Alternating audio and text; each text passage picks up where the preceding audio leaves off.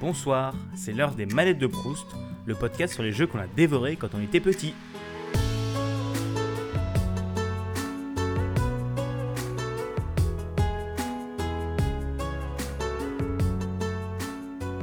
Bonjour à tous et bienvenue pour ce 17e épisode des manettes de Proust. Alors aujourd'hui je suis assez content de vous retrouver pour un épisode où je vais discuter avec Revan pour parler du jeu Vampire la Mascarade Bloodline.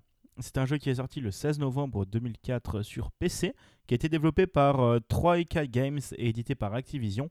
Et euh, le jeu s'inscrit dans l'univers de jeu de rôle de Vampire la Mascarade, qui est un univers assez intéressant de ce qu'on m'en a raconté. c'est surtout Buda qui m'en a raconté, où en gros c'est des vampires qui se retrouvent dans le monde réel et actuel. Et euh, il y a différents jeux de rôle, il y a des jeux de rôle grande nature et il y a quelques jeux. Et la suite de Vampire la Mascarade, Bloodline 2, sortira euh, l'année prochaine, je crois, sur PC. Enfin, sur, euh, sortira l'année prochaine. Et alors, petite anecdote, en faisant des recherches, je me suis planté de jeu. Voilà, c'est la deuxième fois que je fais ça. Parce que il y a trop de jeux sur la même licence et quand j'y connais rien, bah, j'y connais rien. Donc voilà, je vais euh, pas discuter plus longtemps. Je vais vous laisser avec Revan pour parler de, de Vampire la Mascarade. Allez, à tout de suite. Salut. Bonjour à tous et bienvenue sur ce 17e épisode des Manettes de Proust. Alors aujourd'hui, je suis avec, heu, Revan. Bonjour Revan. Salut. Et heu, aujourd'hui, tu vas, heu, nous parler de, heu, Vampire: The Masquerade Bloodlines ou un truc comme ça, si j'ai pas de bêtises? C'est ça.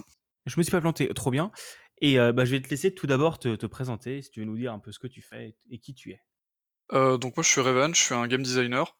Ça fait un petit moment que je travaille dans le jeu vidéo. Je suis passionné par ça depuis, longtemps et accessoirement j'ai une chaîne YouTube sur internet où, je parle de de game design. D'accord, d'accord. Bah, tous les liens seront dans la description du podcast. Comme d'habitude, vous avez l'habitude euh, maintenant. Euh, et ben, je vais te demander tout d'abord, pourquoi est-ce que tu as choisi euh, le jeu dont tu vas nous parler aujourd'hui? Parce qu'en fait, Vampire the Masquerade, c'est un, jeu qui fait partie d'un genre qui est assez peu connu, mais pourtant où la plupart des joueurs y ont joué en fait. C'est l'immersive sim. L'immersive sim, en fait, c'est un genre de jeu qui est pour moi le, le sommet en fait de ce qu'on peut faire en termes de design. C'est des jeux, euh, là je vais dire des noms où la plupart des gens y ont joué, pourtant ils savent pas que c'est des immersive sim. C'est des jeux comme Bioshock, comme euh, Deus Ex, comme euh, System Shock. Ça c'est des jeux qui sont un peu vieux, mais euh, aujourd'hui on a des éléments immersive sim qui se retrouvent dans plein de jeux hyper populaires comme euh, Breath of the Wild ou euh, MGS5 par exemple. Et du coup je pense que parler de ce jeu, c'est euh, un truc qui est plutôt important parce que c'est un jeu qui est pas si connu que ça et qui est pourtant une grosse pierre dans l'immersive sim et qui a beaucoup marqué le jeu vidéo en fait. Et en plus de ça, et ça je le savais pas quand j'ai choisi le jeu, il va avoir une suite bientôt. D'accord. Et euh, est-ce que tu peux peut-être nous, euh, nous expliquer ce que c'est le Immersive Sim euh, pour ceux qui ne savent pas ce que c'est, comme moi? Ouais. L'immersive sim, c'est un genre de jeu qui a été fait de base par des mecs comme Warren Spector. Euh, c'est des gars qui bossaient euh, sur des sur ce qu'on sur des FPS, mais les FPS de l'époque c'était Duke Nukem tout ça, donc ça remonte quand même assez loin. Et euh, de base, l'immersive sim c'est né avec un jeu qui s'appelle Deus Ex. Deus Ex, le pitch de base, le, le concept, c'était de faire un jeu comme Duke Nukem, comme Doom, mais qui serait mille fois plus immersif et surtout, et c'est ça qui va être la caractéristique de l'immersive de l'immersive sim, c'est que c'est un jeu qui va coller à ce que nous on connaît en fait dans notre vie réelle. C'est-à-dire que euh, au pif, j'ai un, bâton de bois qui est en feu, je le fous dans l'eau, bah il va s'éteindre parce que dans la vie réelle, l'eau éteint le feu. Et euh, du coup, euh, Deus s'est lancé comme ça. Le jeu euh, aujourd'hui, c'est reconnu comme un classique parce que c'est quelque chose qui est, enfin c'est un jeu qui est vraiment vraiment hyper poussé sur ce concept d'im- d'immersion. Et au fur et à mesure du temps, l'immersive sim s'est encore plus développé. Euh, Aujourd'hui, on a plusieurs piliers en fait dans l'immersive sim qui font que euh, on design un jeu en fonction à ce que le joueur s'identifie le plus possible au personnage et qui ressente le monde autour de lui comme un monde crédible et dans lequel les règles sont tout à fait connues par lui, ce qui va ensuite générer du gameplay émergent. D'accord, d'accord. Ouais, c'est vraiment pour que la personne ne soit pas perdue et, et soit vraiment euh, comme dans la vie réelle, quoi. C'est ça. Le principe même de l'immersive sim, c'est vraiment de faire des mondes crédibles pour que du coup le joueur soit hyper immergé. Les exemples les plus connus d'immersive sim, c'est les Elder Scrolls. Skyrim, c'est un immersive sim à 100%. Euh, anecdote sur Skyrim par exemple, mais celle-là elle est connue de tous, mais ça vient d'un design immersive sim. Au début du jeu, quand le jeu est sorti, on pouvait voler des trucs hyper facilement euh, chez les marchands. En fait, il suffisait de leur mettre un seau sur la tête, et en fait, ils voyaient pas parce que bah, personne ne voit à travers un seau. Et ça, en fait, c'était un truc d'immersive sim. Ils se sont dit, ok, dans la vie réelle, on peut pas voir à travers un mur, donc on va leur foutre un cône de vision. Et comme ça, c'est comme ça que ça va marcher la, discrétion. Bon, du coup, ça a broken le jeu, donc euh, parfois il faut pas faire ça, mais ça, c'est clairement une logique d'immersive sim en fait. D'accord, d'accord. Et, euh, et un petit fun fact aussi, euh, tu nous as parlé de Deus Ex. Bah, le dernier épisode, bah, du coup, j'ai enregistré au moment où je vous parle avant-hier, parlait de Deus Ex. Voilà. Ah bah, très bien. Le monde est bien fait, c'est rigolo. Euh, donc maintenant que tu nous as un peu expliqué euh, qu'est-ce que c'est que qu'est-ce que c'était que l'immersive sim et euh, pourquoi tu as choisi ce jeu, je vais te demander comment est-ce que tu l'as reçu ou comment est-ce que tu en as entendu parler. en fait, moi à l'époque, j'étais à fond dans les immersive sim et je savais pas encore que ça s'appelait comme ça. Pour moi, c'était ce qu'on appelait les FPS RPG. Donc j'avais fait Deus Ex, c'est un des premiers jeux que j'ai fait dans ma vie. Et ensuite, j'ai fait les Stalkers. Et euh, un jour, j'étais sur euh, jeuxvideo.com et il y a un mec qui. Euh, alors, c'est pas du tout un rédacteur actuel, enfin, je crois pas en tout cas. Je crois que c'était un stagiaire à l'époque qui a fait un gaming live sur ce jeu. En gros, ils lui ont laissé choisir un jeu, il a fait une vidéo dessus. Et en fait, il expliquait que c'était un peu le fils spirituel de Deus Ex, de System Shock et de tous ces jeux-là, quoi. Et moi, quand j'ai vu ça, j'ai fait wow, c'est assez dingue. J'ai regardé le, le, le jeu, j'ai fait bordel, mais c'est vraiment trop bien. C'est le, le jeu, il est encore plus immersif qu'un qu'un Deus Ex. Et euh, moi, pour l'époque, je trouvais ça ouf. Et je dis pour l'époque, moi j'ai découvert le jeu bien plus tard. Le jeu, il est sorti en 2004, fin 2004. Et euh, fun fact, il est sorti très peu de temps avant Half-Life 2, je crois. Donc il s'est fait torpiller au niveau des ventes. Mais, euh, mais moi, je l'ai connu, ça devait être. C'était peut-être 2010, 2009, tu vois. Et euh, ouais, même là, ça a été une énorme claque. D'accord, ouais, tu l'as connu euh, plus tard euh, par, un, par un stream rétro, quoi, un peu. Ouais, c'est ça. Et Ouais, vas-y. Non, vas-y, vas-y. si tu veux, quand, quand j'ai découvert le jeu, j'ai découvert qu'en fait, c'était juste un Deus Ex en mille fois plus, plus fait. Alors, le jeu, il avait énormément de problèmes parce que c'était un des premiers à utiliser le moteur Source, donc le moteur de Valve, Half-Life, Counter-Strike Source, etc. Euh, enfin, la nouvelle version de Source, c'était un des premiers à l'utiliser. Et il est sorti avant Half-Life 2. Du coup, les développeurs savaient pas du tout comment appréhender le moteur. Ça a fait un jeu complètement buggé. En plus, le jeu est sorti beaucoup trop tôt parce qu'Activision voulait le sortir pour l'année fiscale. Mais malgré les bugs, le jeu il transpire d'une générosité de design qui est assez impressionnante.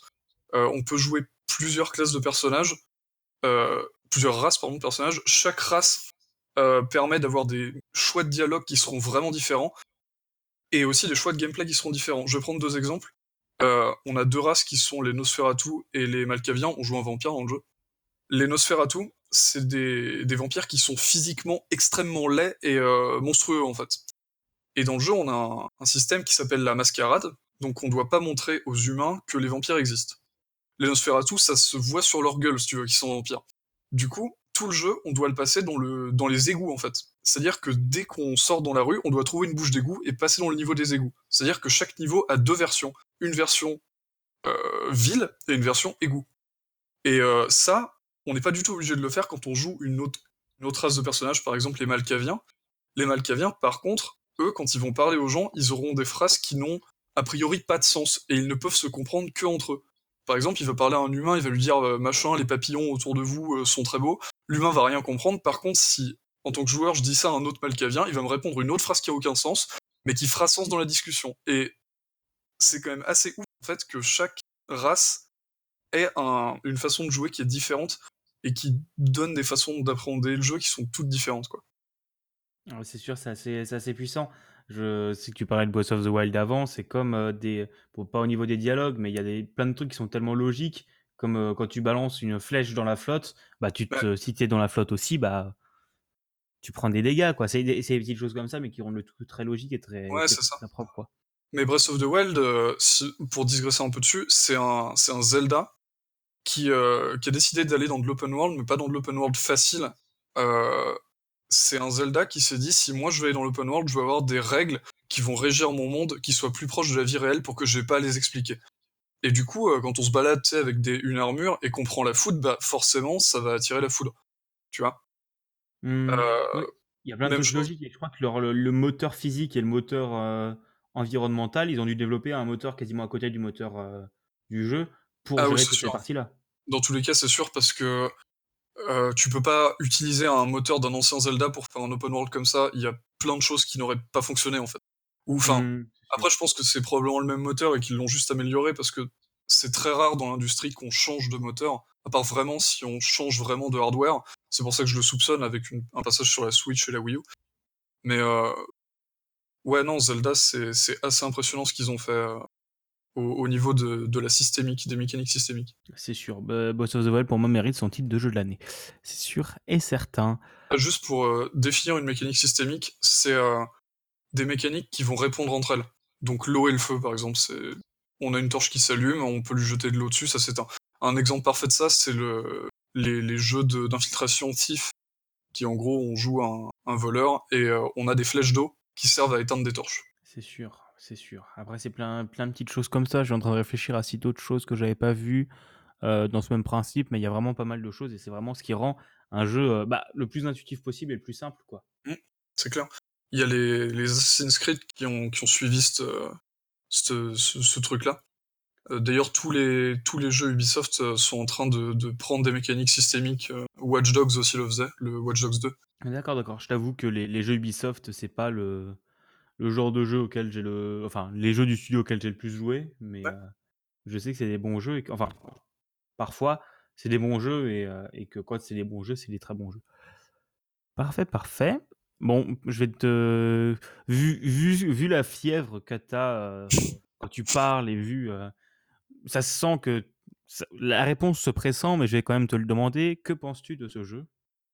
Bah, je pense que ça, ça va peut-être te surprendre, mais en fait, le jeu, c'est, c'est un concept qui est génial, mais le jeu en lui-même est tellement buggé, il a tellement de problèmes dans son exécution, que euh, c'est hyper difficile de l'appréhender.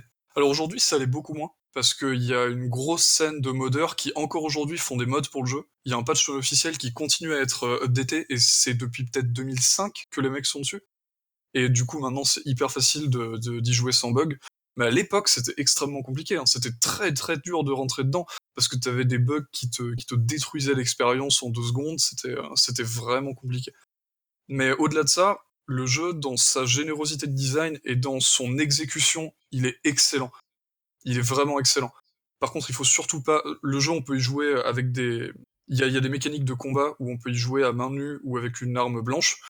Et il y a aussi des mécaniques de FPS avec des armes à feu surtout pas, surtout jamais prendre les armes à feu parce que ça se voit que les mecs ne savaient pas utiliser le moteur source et c'est une purge. tu tires et t'as ton. Poum, ça part, c'est poum. Bah, c'est. C'est un peu, tu tires et puis t'as ton bras qui subit le recul et t'as ta crosshair qui s'agrandit et tout. C'est très très mal fait au niveau de, des feedbacks et tout. Le joueur il comprend rien. C'est assez compliqué, ouais. Mais sur tous ces autres aspects, le jeu est excellent surtout au niveau dialogue et au niveau de sa narration. C'est sûr, c'est sûr. Mais bon, j'y jouerai peut-être, mais t'as dit qu'il y avait d'autres opus et j'ai vu qu'il y avait un deuxième qui était sorti ou qui allait sortir? Alors, euh, d'autres opus, non. Enfin, Vampires the Masquerade, de base, c'est un jeu de rôle papier, en fait. C'est un truc qui est édité chez White Wolf, je crois. Je me trompe peut-être mais là-dessus, mais en, en, gros, ouais, ça vient d'une série de jeux de rôle, donc il y a forcément eu d'autres adaptations. Je crois qu'il y en a eu une autre qui est plus un CRPG, computer RPG, les, RPG vus de dessus. Euh, par contre, oui, il y a un 2 qui, euh, qui, qui, arrive et c'est impressionnant que, qu'il ait été annoncé. Il a été annoncé à la Game Developer Conference 2019. Euh, en fait, déjà le premier, c'est incroyable qu'il soit sorti en fait, vu l'état dans lequel il est. De base, en fait, les développeurs qui ont fait ce jeu, c'est Troika Games, c'est des anciens d'Irrational, pas d'Irrational, pardon, de, de Yon et, et de Valve, je crois. Et euh, ces mecs-là, en fait, ils, ils, sont juste rassemblés pour faire le meilleur immersive sim possible et ils étaient pas loin de le faire. Le truc, c'est que l'immersive sim, c'est un genre de jeu qui a un gouffre à argent parce que tout ce que ça implique en termes de design et du coup en termes de production derrière, c'est extrêmement compliqué, surtout pour l'époque. Euh, du coup, leur, euh, leur éditeur qui était Activision Ils ont juste fait, ok, maintenant on va sortir le jeu parce que parce qu'il fallait le sortir. Et les gars se sont fait balayer d'un revers de la main. Je crois que le studio a fermé peu de temps après. Euh, ils ont ils ont pas fait beaucoup de jeux, ils ont dû en faire deux ou trois quoi. Et vraiment, euh, le, le, jeu est sorti euh, juste après, peut-être deux semaines après. Il y a Half-Life Half-Life 2 qui est sorti. Le jeu, il a été oublié en une semaine. C'était fini. C'est un peu les boules, tu sais. T'es, bon, les gens, ils attendent Half-Life 2, mais on a de la chance, il va pas sortir tout de suite. Tu le sors. Bon, bah, Half-Life 2 est sorti, et merde. bah, il le, il le savait, en plus, c'est ça le pire, mais il, il se disait, ouais, non, mais enfin, on est sur une, on est sur autre chose. Manque de bol, Half-Life 2 fait aussi dans l'immersive sim. tu vois, c'est. Mais non, ils sont, ils sont fait totalement torpiller par, euh, par la sortie d'Half-Life 2, et du coup, euh, ces mecs sont. Le studio est mort après ça, quoi. Ils, s'en sont pas relevés, et je sais même pas s'ils ont continué dans le jeu vidéo après. Jusqu'à mm. ce que, euh, la... enfin, avant ça, il y a peut-être 5 ans, 3 ans, je sais pas exactement combien de temps, mais il y a Deep Silver qui ont racheté la licence White Wolf et la licence Vampires the Masquerade Bloodline et Vampires the Masquerade tout court. Euh, à l'époque, ils avaient dit qu'ils feraient pas de jeu, ou en tout cas pas tout de suite, sur euh, cette série-là, sans même parler de suite à Vampires the Masquerade Bloodline, euh, parce que c'est une série qui est devenue, avec le temps, même si à l'époque elle s'est très mal vendue, avec le temps c'est devenu un jeu culte et vraiment un jeu qui est hyper connu dans, dans les amateurs d'immersive sim et de RPG.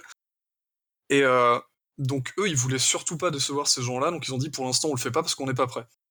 Et en fait, behind the scene, ce qu'on a appris du coup après l'annonce euh, de la GDC, c'est qu'il y a le développeur Art Suite Lab qui sont connus juste pour avoir fait euh, Blacklight Retribution, je crois, Blacklight tout court. C'était un jeu en ligne euh, assez oubliable. En fait, dès qu'ils ont appris que, que Deep Silver avait racheté la licence, les, mecs de ce studio, ils ont appelé tous les gars qui connaissaient Troika Games et ils ont fait OK, venez, on va, on va faire le jeu, quoi, on va faire un proto. Donc les mecs, ils ont commencé à faire un proto pour un jeu où ils savaient même pas s'ils avaient la licence, enfin s'ils ils pourraient avoir la licence ou si d'autres studios travaillaient dessus. Et ils sont allés voir Deep Silver, ils ont fait regardez ça c'est le proto, Deep Silver ils ont fait ok. et du coup bah voilà, Vampires the Masquerade Bloodline 2 il est annoncé pour l'année prochaine. Et euh, bon on a juste à espérer qu'il soit aussi bon quoi. C'est sûr. Après, les suites comme ça, ça, ça, peut décevoir, euh, même si il y a peu de chance, mais c'est comme Portal 3 et Half-Life 3. Pour moi, il y a extrêmement peu de chances qu'on les voit un jour, tout simplement parce que, bah, je veux dire, autant la série des Half-Life que j'ai pas fait, mais autant les séries des Portal, c'est juste des, des chefs-d'œuvre. Il n'y a, pas, y a pas à discuter 55 minutes là-dessus, c'est des chefs-d'œuvre. Et, et la série de euh, le troisième opus a été tellement attendu euh, et il y a tellement de fantasmes à propos de ce jeu que s'il le faisait, il, s'expose quoi qu'il arrive à des critiques quoi. Bah, je pense pas que ça dérange Valve de s'exposer à des critiques. Par contre, je pense qu'ils ont une extrême pression parce que Half-Life 1 et 2, c'est des jeux qui ont entre guillemets révolutionné leur genre, le FPS. Le premier, il est arrivé euh, on avait tous ces trucs de euh, les, les, IA, elles sont trop intelligentes, alors qu'en vrai, elles n'étaient pas tant que ça, mais elles donnaient l'impression d'être extrêmement intelligentes. Tout le jeu était extrêmement bien timé en, termes, en termes de pacing. Le pacing, c'est euh, le comment dire ça, c'est le rythme en fait que va donner le jeu au joueur pour que le joueur ait toujours envie de continuer. par exemple, les Uncharted sont très bien faits en termes de pacing parce que c'est genre t'avances, histoire, gunfight, recherche, puzzle, histoire, gunfight, recherche, puzzle. C'est pas toujours le même rythme, mais c'est un rythme qui est assez soutenu pour que le joueur ait toujours envie de continuer et ne se lasse jamais de ces phases qui, mises tout, tout ensemble, seraient hyper répétitives en fait. Hmm. Et euh, ouais, les Half-Life, euh, le, à mon avis, le 3, on est, le Half-Life 3, on n'est pas prêt de le voir. À moins qu'à un moment ils se disent, ok, on a une super idée qui pour moi sera euh, Enfin, de base, je pense que l'idée d'Half-Life 3, c'était d'utiliser la VR.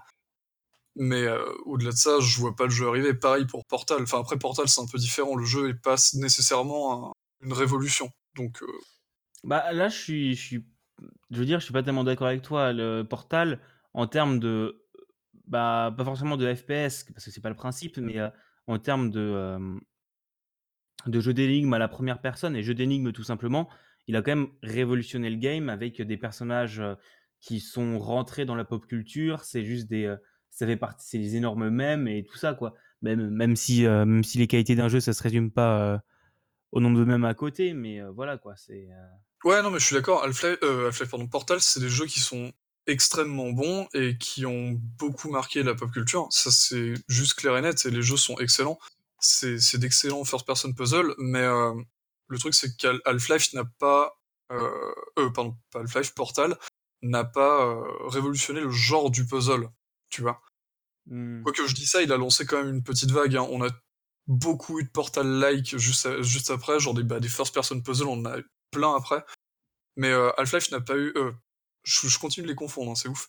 Portal n'a pas eu l'impact qu'a eu Half-Life à l'époque. Euh, Half-Life, quand c'est sorti, c'était c'était assez dingue. Enfin, Half-Life 2, je m'en souviens, les, cinématiques scriptées, enfin, cinématiques, on garde quand même le contrôle de son personnage, ce qui est une des règles de l'immersive sim, ça. les, les, trucs scriptés, c'était assez dingue. Hein. À l'époque, les Call of Duty, il n'y en avait pas beaucoup. Et je, je, je, pense que je me souviendrai tout le temps de cette scène où on est dans Cité 17 on monte un, escalier poursuivi par les, par les flics de la ville, et on voit dans un couloir des mecs qui sont en train de frapper une porte, et puis d'un coup le gars se retourne vers nous. Et à l'époque c'était fou ça. Aujourd'hui on s'en fout en fait. Euh, les, les persos scriptés, il y en a partout. Mais à l'époque c'était dingue de voir un truc comme ça. Quand tu sortais d'un jeu comme Morrowind et que tu voyais des trucs comme ça, c'était fou. Ouais, je pense bien. Après, Life comme dit, j'y ai pas tellement joué. Et Portal, j'ai aussi un petit peu une affection particulière avec lui, parce que c'est le premier jeu que j'ai acheté sur PC et c'est quasiment le premier jeu auquel, bah, que j'ai acheté et et voilà quoi, c'est c'est aussi je veux dire, c'est on est on n'est pas forcément de la même génération, mais moi je suis arrivé sur la série des Portal 2 plutôt. Voilà, parce que j'avais pas encore joué à Portal 1, j'y ai joué par la suite, mais voilà quoi, c'est Ouais, aussi beaucoup de ressentis. Je pense, au au niveau de la génération, moi j'ai 22 ans mais j'ai beaucoup joué à des vieux jeux en fait. Parce que ma, ma culture vidéoludique quand j'étais jeune n'a été faite que de vieux jeux. Donc forcément, je suis pas aussi sensible que toi à Portal. Par contre, je le suis beaucoup plus à des jeux comme, euh, comme Morrowind ou euh, Half-Life. Mais hmm. Portal, c'est des excellents jeux. Hein. Ça, il y a vraiment pas de je, pense bien, j'avais bien, j'avais bien compris que tu étais d'accord là-dessus.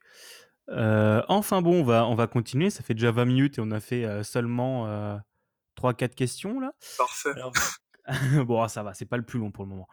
Euh, je vais te demander si tu as fini le jeu. Si oui, est-ce que tu l'as fini plusieurs fois? Et est-ce que ton ressenti euh, sur le jeu a changé au fur et à mesure des parties? Euh, Ouais, je l'ai fini et ouais, plusieurs fois. Et mon ressenti a changé, mais à chaque fois en mieux. Parce que à chaque fois, je le finissais d'une nouvelle manière et je faisais non, mais attendez, mais c'est possible? Est-ce que, est -ce que ce jeu n'a aucune fin? Est-ce que, est -ce que ce jeu a tellement de couches qu'on peut juste pas voir au travers, quoi? C'était dingue. Je pense que je l'ai fini peut-être 11 fois, 12 fois. En tout cas, plus de 10 fois, c'est sûr. Et à chaque fois, j'ai jamais eu la même partie, quoi. Et mmh. ne serait-ce qu'en parlant de changer de race ou quoi qui changerait le gameplay, à chaque fois, j'ai pas eu la même partie parce que juste je répondais différemment au, PNJ, euh, je, je faisais pas les mêmes quêtes et tout. Et ça, c'est vraiment assez dingue en termes de jeu, quoi. Après, maintenant, les, jeux, en termes de choix, il y en a de plus en plus de jeux qui sont. Euh, qui sont un peu à choix et qui te modifient le gameplay en fonction de tes choix. Ouais, bien sûr. Bien sûr, il y, en a plein, mais euh, à l'époque de ce jeu-là, c'était pas si courant, quoi. Hmm. Je pense bien, je pense bien. En tout cas, c'était pas si straightforward. Tu sais, on avait des trucs comme Morrowind, où, ouais, bien sûr, on avait des choix de dialogue qui étaient écrits en rouge pour bien montrer quand est-ce qu'on allait faire un, un, choix. Je crois que c'était écrit en rouge.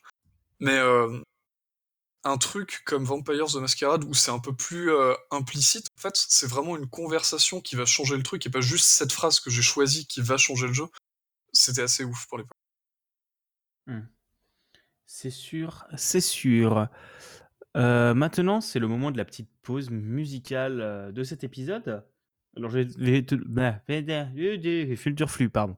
je vais te demander si tu devais retenir une musique, laquelle prendrais-tu? Euh, je pense que je prendrais simplement le main theme. Alors, il y a une rumeur qui dit que le main theme de Vampires the Masquerade Bloodline a été fait par Massive Attack. Je crois que c'est juste un, remix en fait, mais dans tous les cas, euh, ça sonne comme du Massive Attack. Ce qui est. Euh, en fait, tout le jeu a une ambiance euh, musicale qui se rapproche de. C'est de l'électro un peu goth, c'est un truc vachement chelou, mais ça a vraiment sa propre ambiance et ça contribue à faire le jeu l'expérience qu'il est en fait. D'accord, d'accord. Eh ben, on va s'en écouter un, petit extrait. Allez, à tout de suite.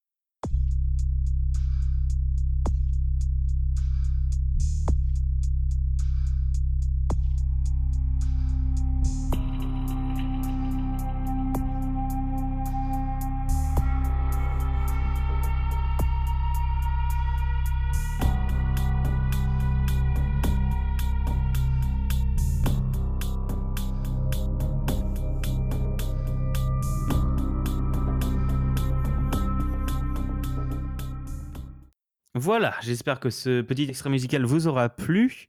On arrive sur la fin de cette émission et sur les deux dernières questions.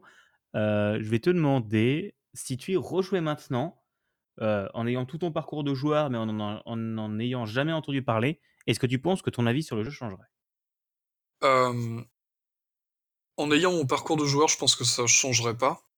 Par contre, en ayant mon avis professionnel, je pense que ça changerait parce qu'aujourd'hui, je fais du game design pour, heu, pour vivre quoi et du coup, heu, j'ai développé, heu, une certaine sensibilité à ça.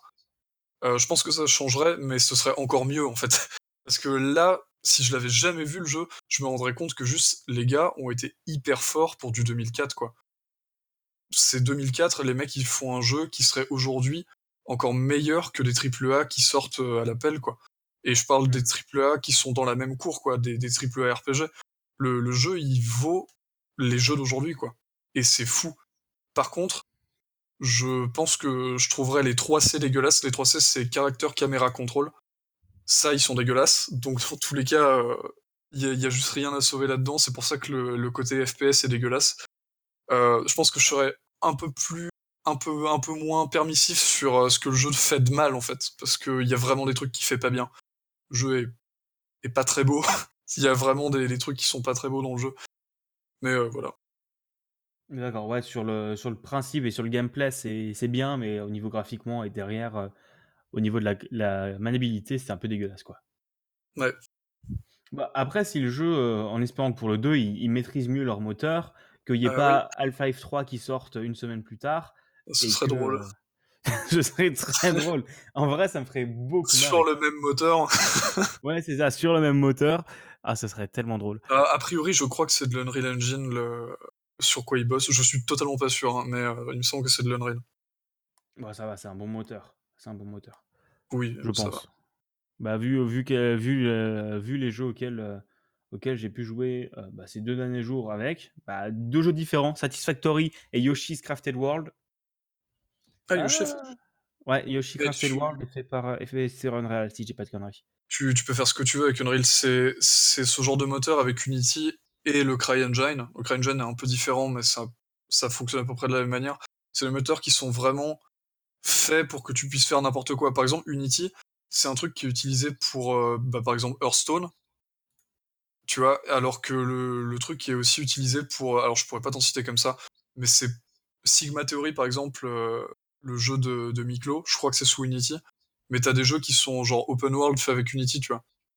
C'est c'est des des moteurs qui sont vraiment faits pour tout le monde, pour que tous les développeurs puissent bosser avec et heu, c'est des moteurs qui sont plutôt cool. Heu, à l'inverse, les moteurs plus, heu, qu'on qu'on connaît pas en fait, les moteurs de de constructeurs, c'est des moteurs qui sont faits pour le genre de jeu ou pour le jeu que va faire le studio, quoi. Je pense que Mmh. ID Software, ils bossent avec le l'ID Tech. L'ID Tech, c'est clairement des des, heu, des moteurs, enfin un moteur qui est fait pour le FPS quoi et pas autre chose. Ouais, bah, après, je veux dire, hem, au niveau des moteurs, Unreal est, heu, est, très, très ouvert et on peut faire beaucoup de choses avec. Mais je pense qu'au niveau des FPS et de la précision des moteurs de de id, c'est pas pareil. Je veux dire, id a il a le moteur a été fait pour des FPS et a été conçu de base pour ça, alors que l'Unreal est vraiment ouvert pour tout, quoi. Alors, heu avec, heu, en fait, je pense que tu peux faire tu peux faire Doom 2016 sur Unreal.